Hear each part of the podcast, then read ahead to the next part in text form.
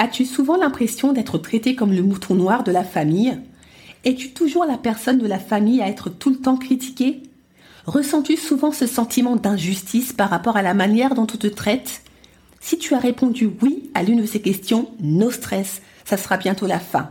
Avec mon nouveau programme de coaching Plus jamais bouc émissaire, comment guérir de ses blessures et briser le schéma familial toxique, tu auras tous les outils pour te débarrasser de cette fausse identité qui t'a trop longtemps collé à la peau. Tu trouveras le lien d'inscription dans la description de l'épisode. En attendant, je te souhaite une bonne écoute.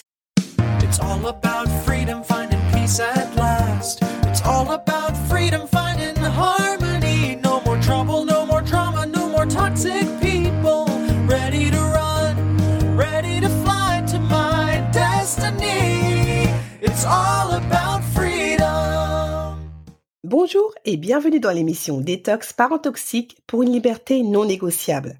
Je suis votre hôte Nadia Chirel, coach de destinée. Ma mission de vie Accompagner les femmes à se libérer de l'emprise des parents toxiques et à guérir de leur traumatisme d'enfance pour découvrir leur véritable identité et entrer dans leur destinée. Je suis ravie de vous accueillir dans l'épisode 99 Vos parents ne sont plus vos parents. À quatre jours de la fin de l'année 2023, il y a des vérités qui font du bien à entendre et j'aime à croire que cette vérité implacable, à savoir qu'à partir d'un certain âge, vos parents ne sont plus vos parents, en fait partie.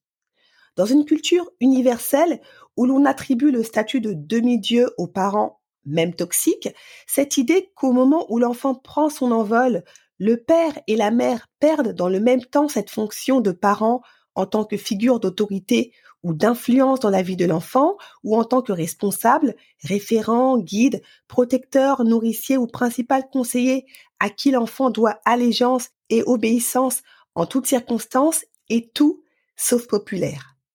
Comme évoqué dans plusieurs épisodes de Détox Parent Toxique, la société conditionne intentionnellement l'enfant dès son plus jeune âge à vénérer, aimer et excuser sans condition ni jugement les comportements de ses parents toxiques soient-ils. C'est l'une des raisons pour lesquelles les enfants de parents toxiques, une fois adultes, mettent énormément de temps à prendre conscience de la véritable nature de, leurs parents, et une fois qu'ils en ont pris conscience, ils se battent avec cette culpabilité qui les ronge. Je ne devrais pas les taxer de toxiques, même s'ils me pourrissent la vie depuis toujours. Ce sont quand même mes parents. Je devrais être reconnaissante, les aimer et les soutenir dans leur vieillesse parce qu'ils se sont occupés de moi, ils se sont sacrifiés pour moi, ils m'ont payé mes études. Bref, vous connaissez le fameux critique intérieur qui passe en boucle dans votre tête. Pour déclencher toujours plus des prises de conscience et vous rassurer en cette fin d'année, j'ai volontairement emprunté le titre de cet épisode à deux auteurs psychopraticiens, spécialistes, reconnus et renommés de l'enfant intérieur depuis plus de 32 ans, Marie-France et Emmanuel Ballet de Coqueremont qui ont euh, justement sorti euh, en septembre 2020 ce livre Vos parents ne sont plus vos parents, les clés pour réajuster la relation avec ses parents à l'âge adulte. Au lieu de vous résumer quelques-unes de leurs idées, j'ai préféré vous partager quelques-uns de leurs extraits du chapitre Parents d'adultes, ça n'existe pas. C'est toujours mieux et plus impactant de se référer aux textes originaux. C'est parti. Le deuil de la fonction. La relation enfant-parent à l'âge adulte est souvent cadenassée par la difficulté à affronter de part et d'autre un inévitable deuil. Tout a une fin.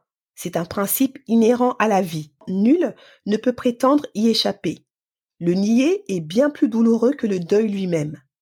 Une personne n'est jamais la fonction qu'elle endosse. Être parent prend fin. Être enfant prend fin. Un adulte, même si ce terme dissimule une longue construction, n'a plus besoin d'un parent extérieur. Il peut apprendre à l'être pour lui-même durant son processus d'individuation. Le psychothérapeute Martin Miller résume parfaitement notre constat.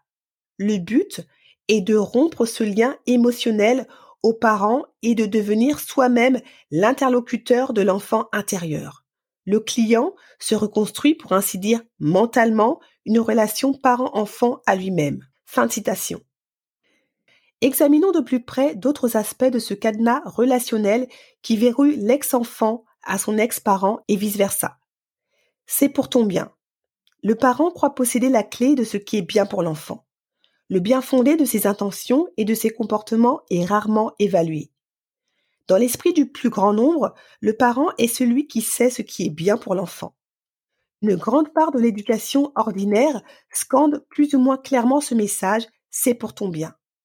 Certains parents ne sont nullement dérangés lorsqu'ils affirment savoir ce qui est bon pour leur enfant de 30, 40, 50, 60 ans ou plus. Ils s'immiscent parfois sans vergogne dans certains domaines de la vie de leur éternel enfant. Relations de couple, rôle parental, carrière professionnelle, etc. Amour et culpabilité.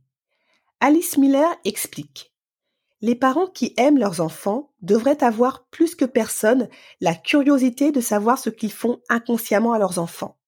S'ils ne veulent rien en savoir tout en se réclamant de leur amour, c'est qu'ils n'ont pas véritablement le souci de la vie de leurs enfants. Fin de citation. L'étendard de l'amour est le premier signe suspect à repérer. Il n'y a rien de plus inquiétant qu'un parent qui s'autocongratule et vante ses sentiments vertueux. Lorsque dans la relation ex-enfant, ex-parent, l'amour justifie n'importe quel comportement ou ordonne à l'ex-enfant un silence respectueux, le cadenas est bel et bien verrouillé. La culpabilité est l'autre signe à surveiller. Si vous vous sentez coupable à l'idée d'exprimer vos ressentis à votre parent, craignant de le blesser ou de lui manquer de respect, soyez sûr d'une chose, vous êtes prisonnier. Vous pensez peut-être que votre parent mérite obligatoirement le respect en tant que parent, que ce confort passe avant le vôtre et qu'ainsi les choses sont bien à leur place.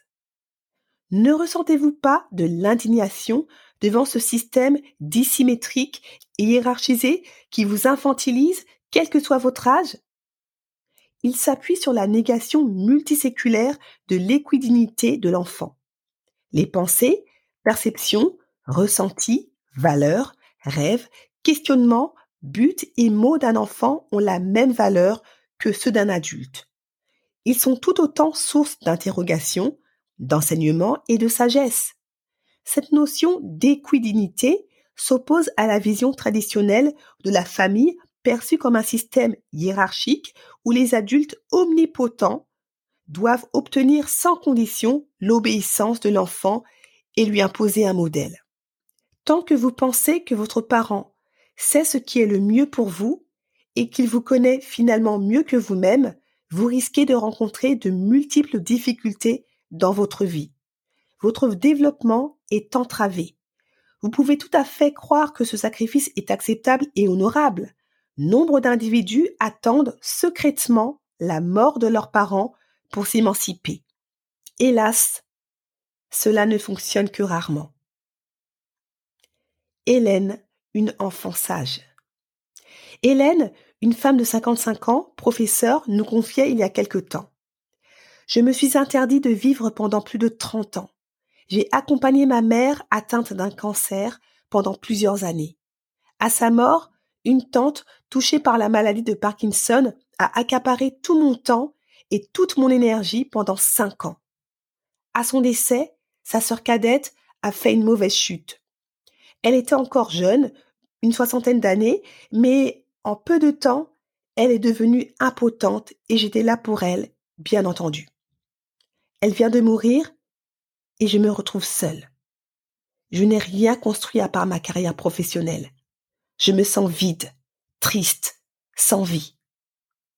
Il y a toujours cette petite voix en moi qui me dit que tout cela est normal.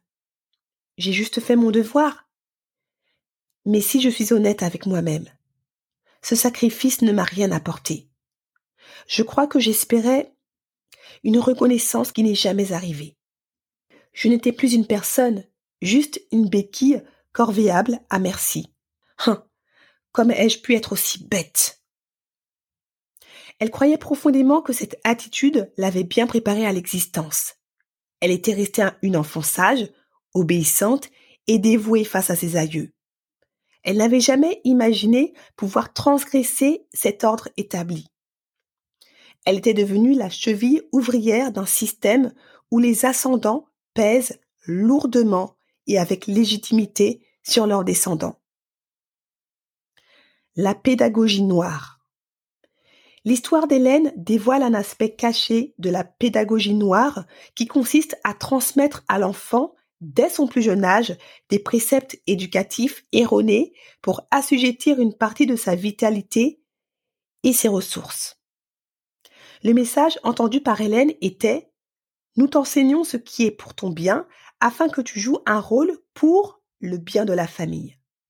C'est l'une des racines de la violence dans l'éducation des enfants. Chaque adulte a la responsabilité d'éclairer la vérité de l'enfant qu'il a été. On ne peut pas, tout simplement, balayer d'un revers de main son vécu enfantin en affirmant avoir eu une enfance heureuse et de bons parents. Sans nier les soins et l'amour reçus, chacun se doit de reconnaître la nature complexe, dissymétrique et figée du lien parent-enfant. Cette émission touche à sa fin. J'espère que cet épisode vous a conforté dans votre choix de redéfinir de manière plus saine votre relation avec le parent toxique. Vous aimez Détox Parents Toxiques? N'hésitez pas à soutenir ce podcast en laissant un 5 étoiles sur Apple Podcast ou Spotify. Un grand merci pour toutes celles et ceux qui ont pris le temps de voter. Si aujourd'hui vous ressentez le besoin de combler les manques de votre enfance sans parvenir à le faire, Renaissance devient ton propre parent, apprends à combler les manques de ton enfance a été spécialement conçu pour répondre à cette problématique. N'hésitez pas à vous inscrire au programme de coaching pour enfin apprendre à satisfaire vos besoins fondamentaux et entamer votre processus de guérison sur des bases saines. Vous trouverez le lien d'inscription dans la description de l'épisode. En attendant, on continue le combat, on ne lâche rien. Je ne les répéterai jamais assez, plus on sera nombreuses et nombreux à lever le tabou des parents toxiques, moins ils auront d'emprise. Je vous dis à bientôt et vous souhaite une bonne cure de détox parents toxiques pour une liberté non négociable. Ciao!